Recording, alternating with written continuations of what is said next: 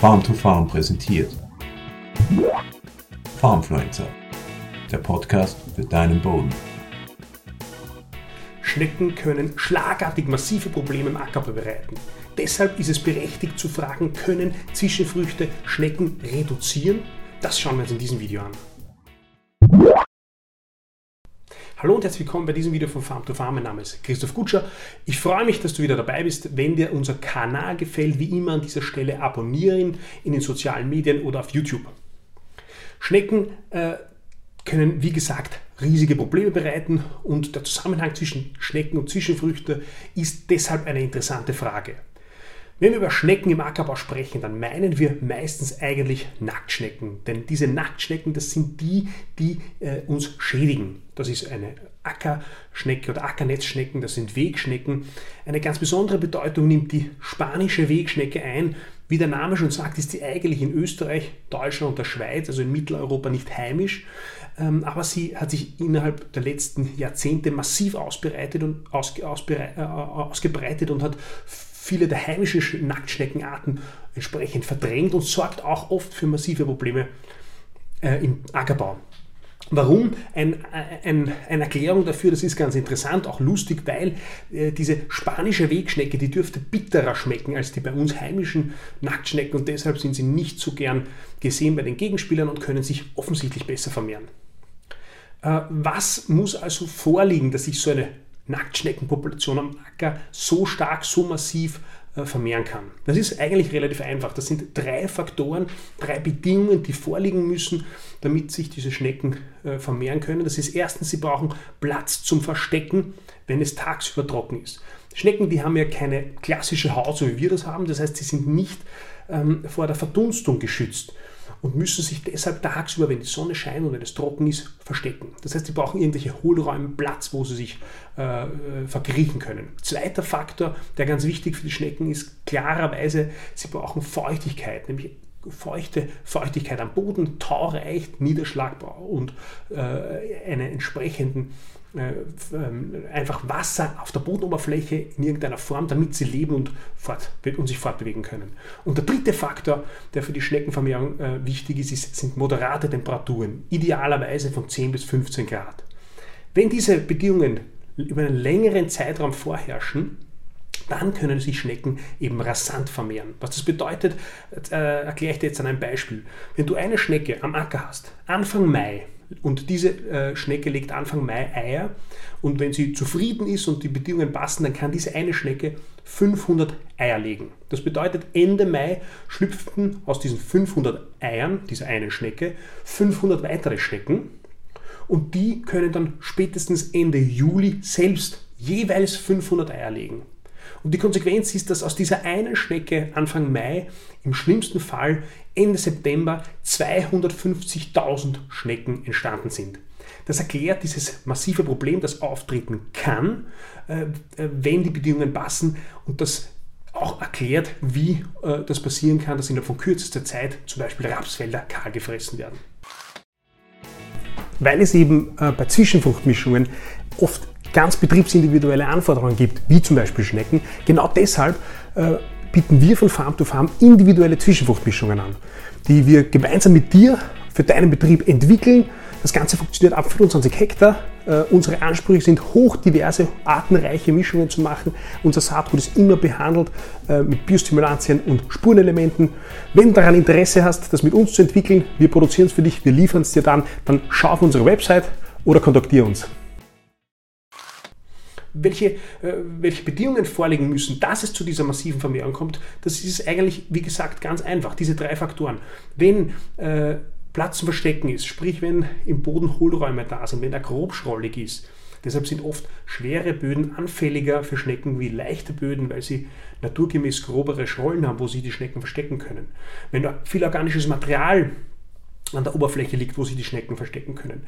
Wenn die Temperaturen äh, über den gesamten Sommer moderat sind, wenn es nicht extreme Temperaturschwankungen gibt und wenn der Winter davor relativ mild war, sodass viele Schnecken überlebt haben und natürlich wenn über, die, über den Zeitraum von Mai bis äh, September, Oktober äh, durchgehend entsprechend ausreichend Feuchtigkeit da ist und es nicht zu trocken und zu extrem trocken wurde. Und wenn, und wenn natürlich kein Frost, kein leichter Frost im, im frühen Herbst auftritt. Immer dann, wenn, das, wenn diese, diese, diese äh, Umstände vorliegen, dann kann sich die Schnecke massiv vermehren. Und wenn natürlich einer dieser Umstände nicht vorliegt oder es genau das Gegenteil der Fall ist, also zum Beispiel extreme Temperaturschwankungen, extreme Trockenheit in kurzer Zeit im Sommer, äh, das sind alles Faktoren, die so eine massive Vermehrung, so eine Invasion der Schnecken ähm, zurückhalten kann. Was kann man jetzt tun, wenn man Schnecken, ähm, wenn, man, wenn man so eine Invasion verhindern will? Ähm, naja, abgesehen vom Schneckenkorn kann man von den drei genannten Faktoren ja eigentlich nur den Platz zum Verstecken beeinflussen. Sprich, je mehr Bodenbearbeitung du machst, je feiner das Saatbeet ist, je mehr es äh, rückverfestigt ist, je weniger organisches Material am Boden ist, desto weniger Lebensraum haben die Schnecken. Das ist aber in einem großen Widerspruch zu dem, was wir eigentlich wollen. Wir wollen wenig Bodenbearbeitung, wir wollen viel Bodenruhe, wir wollen viel organisches Material, weil wir den Boden und das Bodenleben insgesamt ja füttern wollen. Und damit haben wir einen gewissen Widerspruch zur Vermehrung der Schnecken. Und deshalb ist es natürlich durchaus vollkommen berechtigt zu fragen, okay, welche Auswirkungen haben Zwischenfrüchte dann auf die Schnecken? Und tatsächlich gibt es Studien, die sich damit beschäftigt haben, welche Auswirkungen Zwischenfruchtarten, bestimmte Zwischenfruchtarten auf die Schneckenpopulation haben. Und zwar hat man sich das angesehen, einzelne Arten in kleine Gärten angepflanzt und, sich an, und dann Schnecken hineingegeben, Nacktschnecken, eine Nacktschneckenart hineingegeben, die äh, eingezäunt und dann angesehen, wie schnell und wie viel fressen die Schnecken von diesen Pflanzen. Weil die Schnecken sind eigentlich, das weiß jeder Gärtner, der daheim Garten, einen Garten hat, sind sehr wählerisch bei der Aufnahme ihres Futters. Und da gibt es deshalb auch eklatante Unterschiede zwischen den Pflanzenarten, zwischen den Zwischenfruchtarten. Äh, und zwar ähm, gibt es Arten, die innerhalb von zehn Tagen fast vollkommen kahl gefressen sind. Das ist der Raps, bekennt man natürlich auch aus der Hauptkultur. Das ist Sonnenbrumme, Ramtilkraut, Berserklee, Alexandrinerklee, Grünschnittlocken, Grünschnittrocken und Leindott. Diese Arten sind innerhalb von zehn Tagen von diesen Versuchen fast weggefressen gewesen. Ähm, genauso, fast genauso stark, also die Hälfte bis äh, ein drei, drei Viertel der Blattmasse weggefressen war ähm, bei der Sommerwicke, der Winterwicke, beim Reigras, bei den Ackerbohnen, bei den Blatterbsen und Futtererbsen, beim Erdklee, beim Ölrettich und der, und der Lupine. Weniger als die Hälfte der Blattmasse äh, innerhalb von zehn Tagen weggefressen. Diesen Versuch war bei der Facelia, bei der Saratella äh, und beim Sarepta-Senf und fast gar nicht angerührt oder sehr wenig angerührt haben die Schnecken die, nur äh, die, die Pflanzen hatten. Gelbsenf, ähm, Grässe, Buchweizen, Sandhafer und Öllein. Das heißt, die zuletzt genannten Pflanzen wurden von den Schnecken fast gar nicht angenommen. Und interessanterweise korreliert, also entspricht das Vermehrungsverhalten, das hat man sich in dem Versuch, der kommt aus der Schweiz, in einem Teil des Versuches auch angesehen, wie stark sich die Schnecken dann danach vermehren, je nachdem, welche Pflanzenarten sie haben. Und das entspricht ganz ähnlich der der, dem, dem Fraßverhalten. Das heißt, je weniger sie fressen, desto schlechter können sie sich äh, vermehren. Das heißt, bei den zuletzt genannten Pflanzenarten, Buchweizen, Gelbsenf, Kresse, ähm, ähm, Grün, Sandhafer und Sommerlein, Entschuldigung, bei diesen Pflanzenarten, ähm, da passiert auch eine geringere Vermehrung. Und auch eine Studie ähm, aus, den, aus Großbritannien zeigt ein ganz ähnliches Ergebnis. Das heißt, wir können eigentlich sagen, dass man mit Zwischenfrüchte äh, Schneckenpopulationen reduzieren und hemmen kann. Das Problem dabei ist aber, dass man meistens bei der Auswahl der Zwischenfrucht und auch noch gar nicht bei der Aussaat der Zwischenfrucht genau weiß, wie stark der Schneckendruck ist. Nur wenn man wirklich sicher ist, ähm, dass man ein starkes Schneckenproblem hat und dass die Folgekultur nach der Zwischenfrucht auf, dieses, auf diese eine Schneckeninvasion sehr, sehr heikel ist, ist es meines Erachtens nach sinnvoll, bei der Auswahl der Zwischenfruchtmischung ähm, darauf großen Bedacht zu nehmen. Ansonsten macht es meines Erachtens nach am meisten Sinn, äh, eine, vielfältige Zwischenfrucht zu nehmen. Nämlich, das ist auch hier, spricht das ganz klar dafür, wenn ich viele Arten darin habe, dann kann ich natürlich auch eine, eine Schneckeninvasion gut abfedern, weil es dann Pflanzenarten gibt in der Zwischenfrucht, im Zwischenfruchtbestand, die von den Schnecken nicht so gut aufgenommen werden können.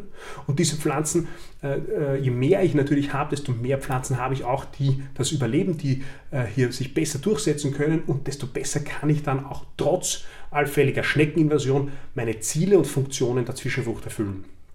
Also die Frage, äh, kann man mit einer Zwischenfrucht die Schnecken bekämpfen, ist meines Erachtens nach mit Ja zu beantworten, aber es ist wie so oft in der Landwirtschaft ein Kompromiss ähm, und man kann dieses Wissen sinnvoll nutzen, aber es ist nicht immer einfach daraus genau äh, Schlüsse zu ziehen und zu sagen, äh, diese Zwischenfrucht ist immer dann einzusetzen, wenn Schneckendruck da ist. Ich hoffe, dass du aus diesem Video was mitnehmen können und wir sehen uns beim nächsten Mal. Bis bald. Farmfluencer, der Podcast für deinen Boden.